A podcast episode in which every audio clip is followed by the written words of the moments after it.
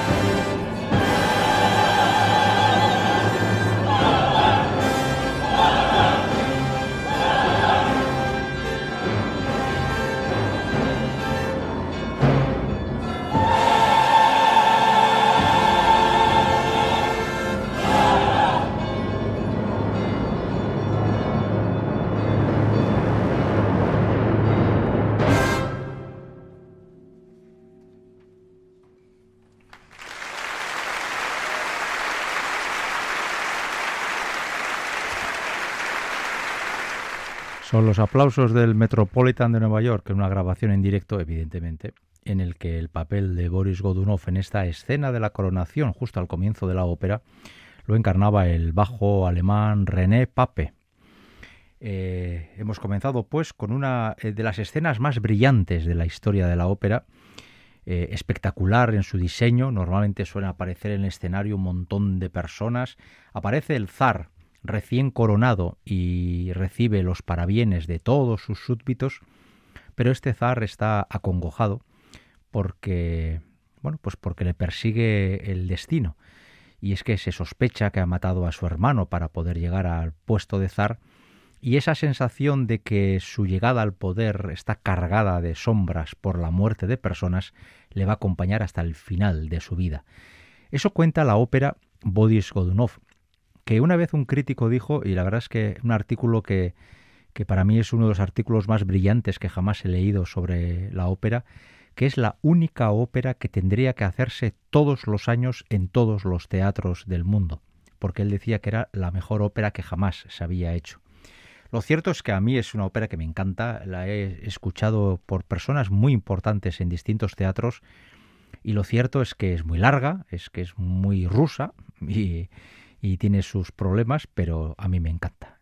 Y luego hay grabaciones discográficas de una calidad excepcional, desde las antiguas hechas en la Unión Soviética en los años 40 y 50, que son impresionantes, hasta otras más comerciales de una calidad indiscutible. ¿Por qué hemos comenzado hoy aquí en Ópera On este programa con esta escena? Porque hoy le vamos a dedicar todo el programa no a Boris Godunov, que ya le hicimos uno en su momento, sino a su compositor, a Modest Mussorgsky, y vamos a repasar lo que han sido los títulos más significativos de la carrera de este compositor, que tampoco es que hiciera muchas óperas, o quizás lo voy a decir mejor, no es que terminara muchas óperas, porque empezar empezó muchas.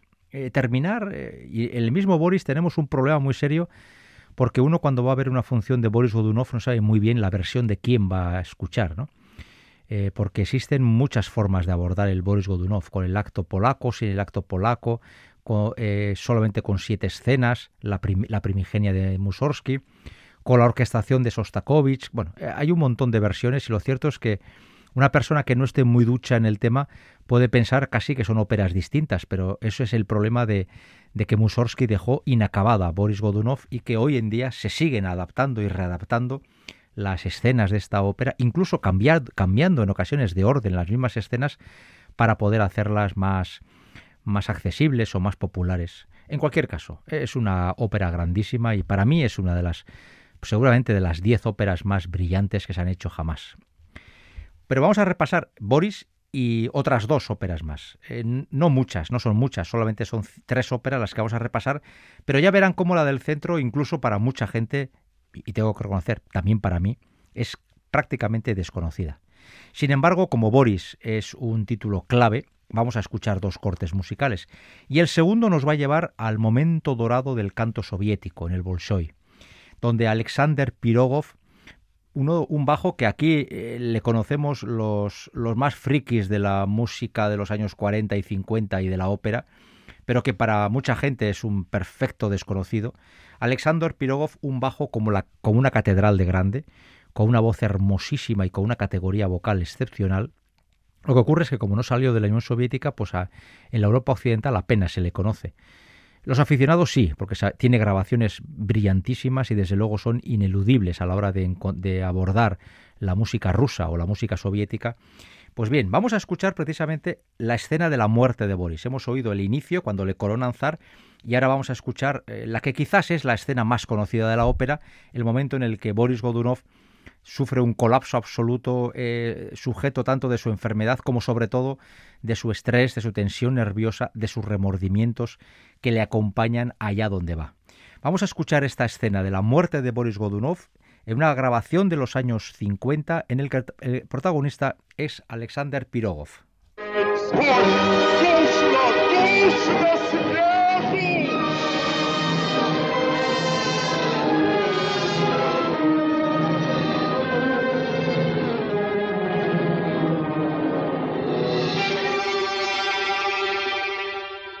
Царевича скорей. Ах, тяжко мне, схиму!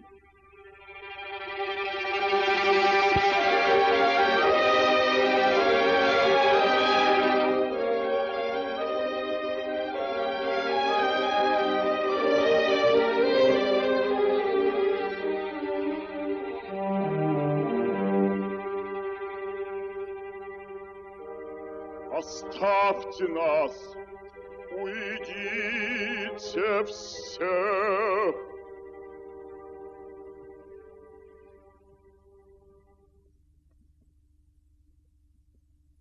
Прощай, мой сын, умирай.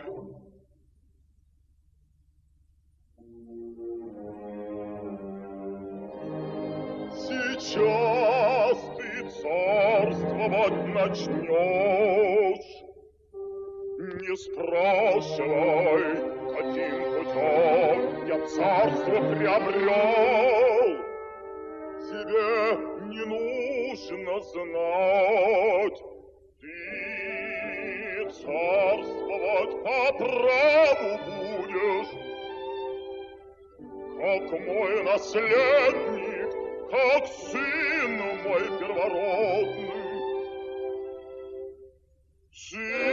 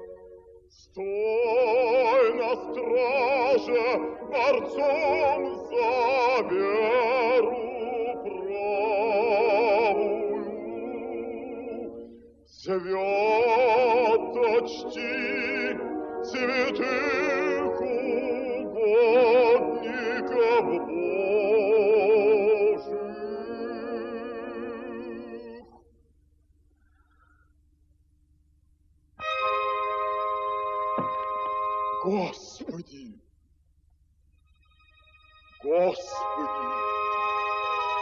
Возри, молю, на слезы грешного отца, не за себя молю, не за себя, мой Боже.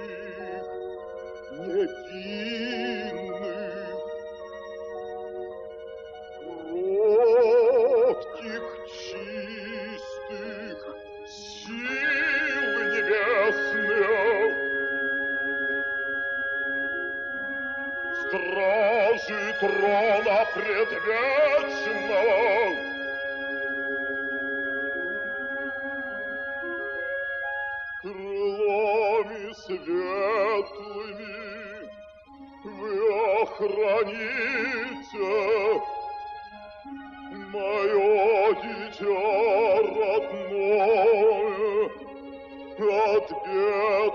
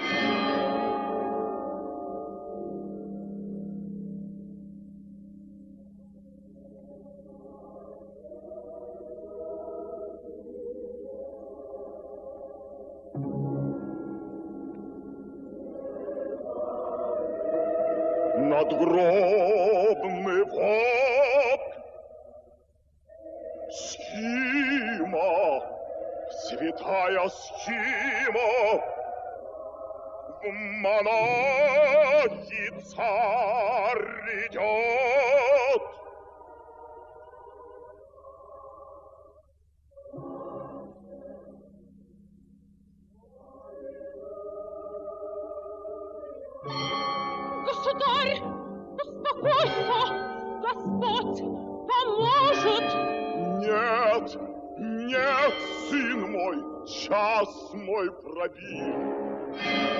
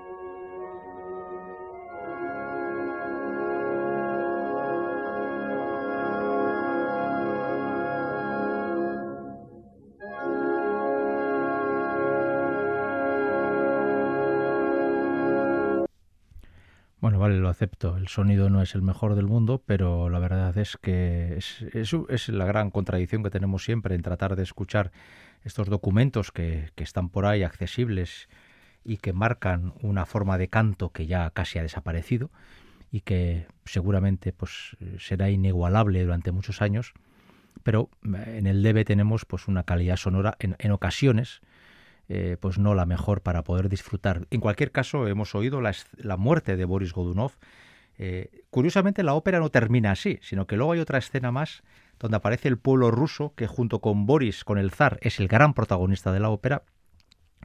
Y digamos que el final de Boris Godunov es casi un anticlímax, ¿no? porque después de esta escena parece que la ópera termina y ya la gente se va a casa y aún nos queda una escena más en, que, en la que el pueblo ruso eh, saluda el, fallecimiento de Boris Godunov y el acceso del zar legítimo, ¿eh? que, es otro tramposo, por cierto. El pueblo ruso ha sido bastante desafortunado en la época de los zares con el tema de los líderes. Pero bueno, este programa es Operaón. Estamos haciendo el programa 227.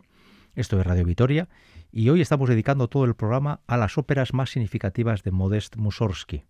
Yanire Aspuro en el apartado técnico y un servidor, Enrique Bert, ante el micrófono, somos quienes estamos haciendo esta propuesta en torno al compositor ruso del siglo XIX más importante, junto a Piotr Ilich Tchaikovsky. Modest Mussorgsky vivió muy poco tiempo, apenas falleció con 43 años. De hecho, voy a mirar eh, exactamente con 43 años y una semana. Es decir, murió al poco de su cumpleaños eh, murió eh, por enfermedades bastante, bastante graves y además por un problema de alcoholismo bastante evidente y es, a pesar de la, juventud con la que murió, es el compositor teatral más importante junto con Tchaikovsky de todo el siglo XIX. De hecho, eh, sus dos óperas principales, Boris Godunov, la que nos ha la que nos ha visitado hasta ahora y la que cerrará el programa, La Kovanskina, son dos dramas eh, em, totalmente necesarios para entender lo que ha sido la evolución de la música rusa durante el siglo XIX. Estamos en una Rusia en la que el zarismo, la última monarquía absolutista del mundo, o por lo menos del mundo europeo, está presente. Eh, Modest Mussorgsky era de familia de bien, eh, entró a hacer carrera militar, llegó a ser teniente estuvo en el ejército y parecía que su vida estaba encaminada a, vivir entre los privilegiados del sistema zarista del siglo XIX. Pero Mussorgsky lo dejó todo por la composición y entre eso, que no llevó una vida muy ordenada y que le costó muchísimo conseguir un nombre mientras vivió, el caso es que Mussorgsky no tuvo una vida nada fácil, nada sencilla, y su muerte se produjo eh, en cierta forma en medio de una gran soledad. Modest Mussorgsky fue uno de los cinco, el grupo de los cinco rusos que fueron aquellos que, sacudidos por el nacionalismo ruso emergente y por un intento de crear una música algo distinta en el siglo XIX, pues eh, han conseguido o consiguieron colocar a la música rusa en el panorama europeo. Hoy, eh, desde luego, Mussorgsky está presente en cualquier teatro a través de sus dos grandes óperas el resto de compositores, el segundo grande es Nikolai Rinsky-Korsakov, al que también algún día le dedicaremos un programa. Y luego Balakirev o Kui o Dargomitsky, pues son compositores eh, que aparecen muy esporádicamente, muy poquito y desde luego eh, casi nada en torno al, mundo de la ópera. Eh, la segunda gran, ópera de, de, Mussorgsky es Kovanskina, pero entre una y otra compuso otra ópera la feria de Sorosinets, o algo así, que tampoco mi ruso es como para tirar cohetes. La feria de Sorosinets es la ópera que vamos a ver ahora, en un corte musical eh, solo orquestal en gran medida. Eh, vamos a ver, es una ópera cómica en la que se narran las andanzas de un, de un agricultor y de su hija que tiene sueños de conseguir una vida mejor, eh, aunque, y esto es muy típico en las óperas de, de Mussorgsky y en las óperas rusas del XIX, el diablo eh, en forma humana se le va a aparecer y le va a hacer la vida bastante dificultosa, tanto a la hija, que tiene muchos sueños, como al padre, al agricultor, que está dispuesto a que los sueños de su hija se cumplan. No olvidemos que en aquel momento en Rusia la inmensa mayoría de los agricultores eran siervos de nobles, es decir, no eran ni personas libres. y eso en la vida de Mussorgsky tuvo su cierta relevancia. De esta ópera, que hoy apenas se programa nunca, y de hecho yo, por ejemplo, nunca la he oído completa, vamos a escuchar una danza, la danza Hopak, y vamos a escucharla eh, en una versión orquestal dirigida por el, por el, perdón, por el director Myung Woon Chung.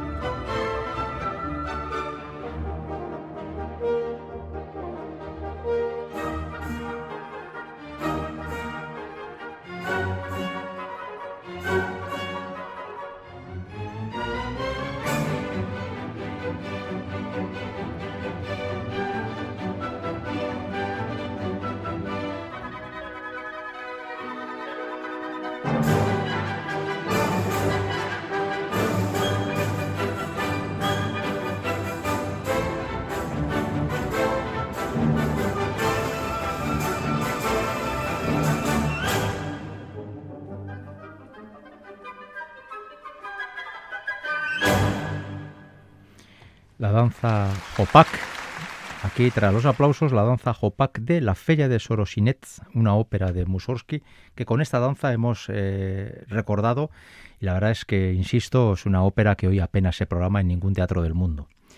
Al hilo de todo esto, tengo que decirles, les voy a decir, siquiera por curiosidad, qué otras óperas comenzó Mussorgsky y no terminó ninguna, y cuándo, se fue, cuándo fueron estrenadas, teniendo en cuenta que Mussorgsky fallece en marzo de 1881. Es decir, 19 años le quedaban aún al siglo XIX. Pues bien, eh, dos años después de su fallecimiento se estrena Edipo en Atenas, completado por otros compositores. Ya había, había muerto Mussorgsky dos años después. 27 años después, ya en el siglo XX, se estrena Zenitba, también terminado por otros compositores. 33 años después, se estrena la ópera que acabamos de escuchar ahora el corte musical, La leyenda de Sorosinets. 50 eh, años después, en pleno periodo de Stalin, se estrena Mlada, otra ópera completada por otros compositores. Y 58 años después, el año en que comienza la Segunda Guerra Mundial, se estrena Salambó. Es decir, Mussorgsky no vio prácticamente ninguna de sus óperas en vida. Todas se estrenaron a posteriori con la excepción de la Kovanskina, que es la ópera, bueno, la Kovanskina de hecho la termina el año de su fallecimiento, o meses antes de su fallecimiento. La Kovanskina es una ópera épica rusa, donde cuenta un fragmento de la historia de Rusia del siglo XVII. Eh, los rusos son muy aficionados a hacer óperas sobre su historia. De hecho, Boris Godunov también es parte de la historia de Rusia. Y en esta historia se cuentan la pelea entre tres bandos cada uno de los cuales se considera la verdadera Rusia. Tenemos a los eh, que son seguidores del zar Pedro I, un zar que trata de, entre comillas, modernizar la Rusia casi medieval del siglo XVII. Tenemos a los Streltsy, que son eh, soldados leales a un caballero feudal, que es Kovansky, de ahí viene el título Kovanskina, luego explicaré qué quiere decir el título.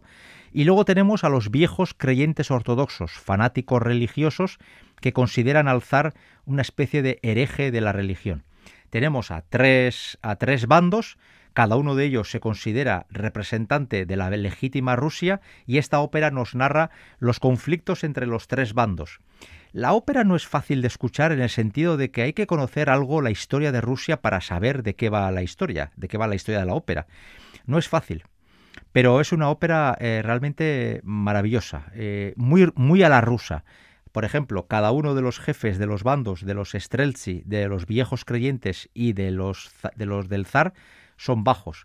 Ya se sabe que en, el mundo ruso el bajo eh, adquiere siempre el papel protagonista, así como en el mundo latino es el tenor, o en el mundo germano, en el mundo ruso es el bajo. Y son óperas donde los bajos tienen papeles que son auténticos caramelos. Vamos a escuchar el que quizás sea el fragmento de Kovanskina más conocido, que es justo el inicio de la ópera, el preludio, donde se narra, donde Mussorgsky narra el, nacimiento del sol a las orillas del río Volga y eh, cómo aparece la ciudad eh, entre las luces del amanecer de los primeros rayos del sol y con el frío de la mañana, eh, Mussorgsky yo creo que de una forma magistral eh, nos describe ese, ese amanecer, en lo que va a ser el preludio de una serie de tragedias consecutivas que van a acabar con la muerte de muchos personajes y con el sufrimiento del pueblo ruso. Otra constante en Mussorgsky, siempre el pueblo ruso sufriendo. Vamos a escuchar este preludio de la Kovanskina en la versión orquestal dirigida por Georg Solti.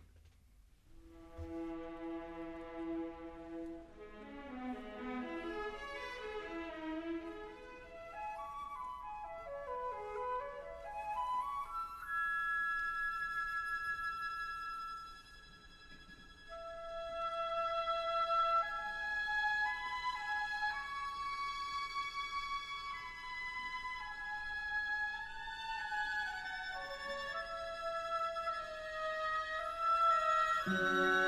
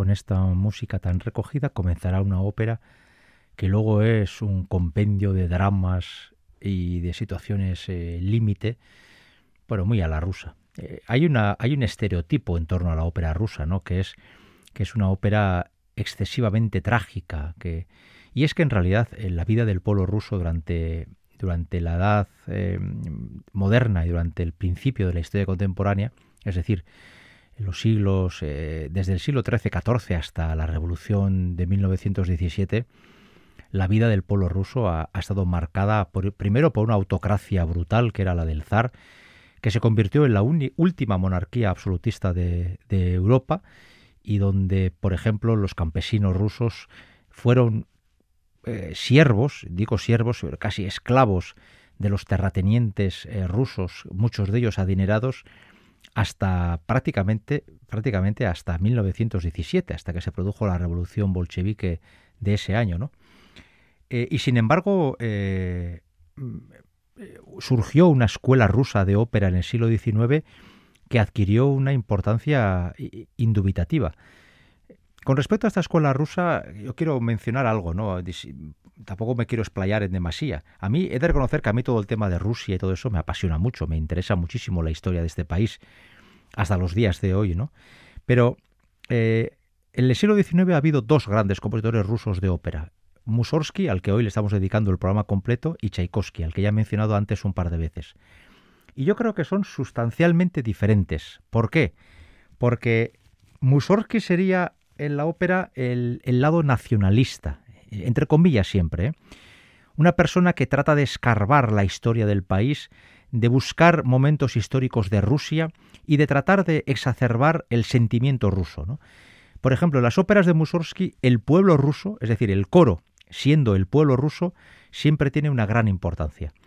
Y, y, en Boris Godunov, el zar es el gran protagonista, y con el zar, el pueblo, que muchas veces es crítico con su zar.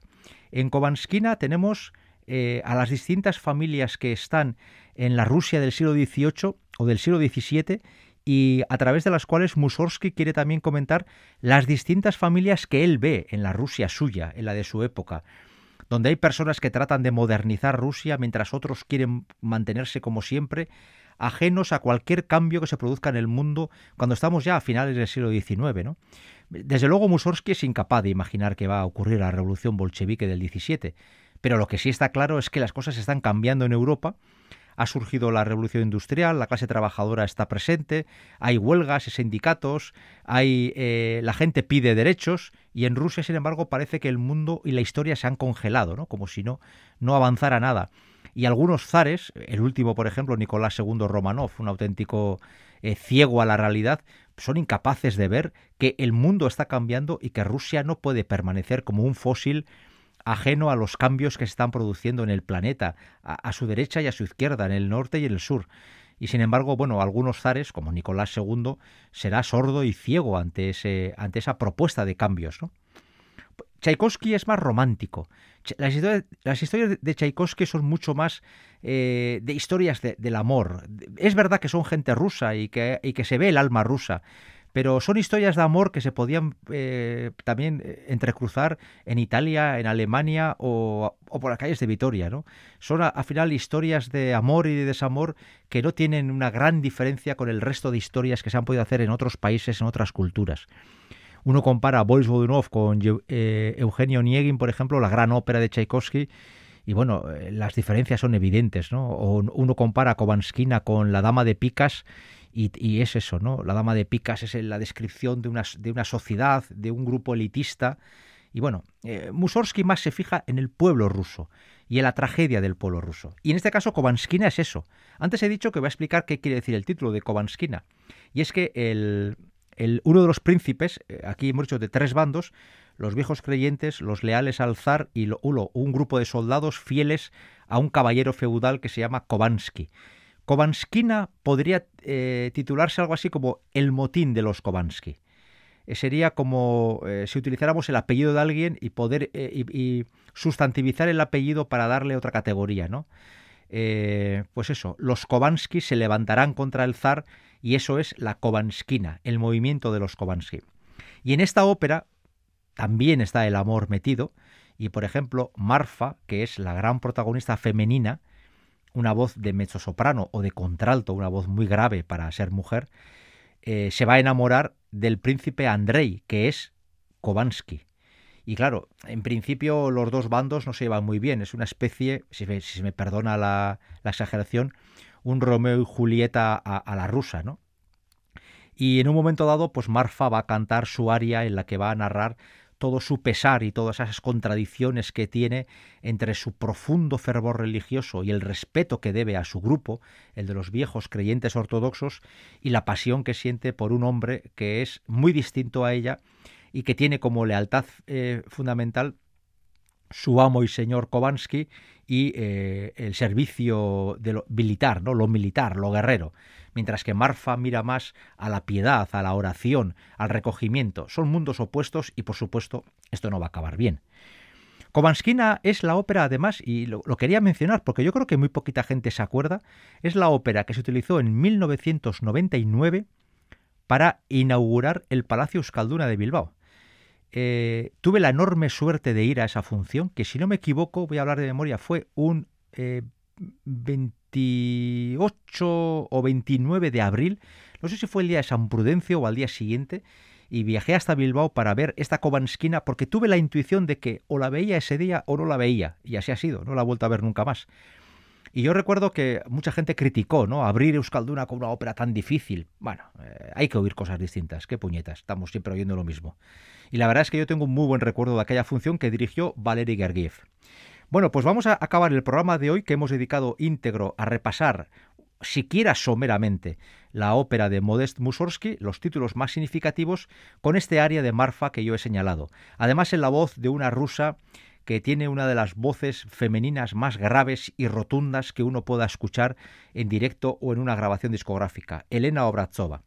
La única intención que hemos tenido al hacer este programa es picarles la curiosidad para que se acerquen al mundo de Mussorgsky y por ende al mundo de la música rusa, un mundo, ya les garantizo, fascinante. Si lo hemos conseguido siquiera en parte, pues eh, me doy por satisfecho. En la confianza de haberles eh, animado a acercarse al mundo de Mussorgsky, hasta la semana que viene.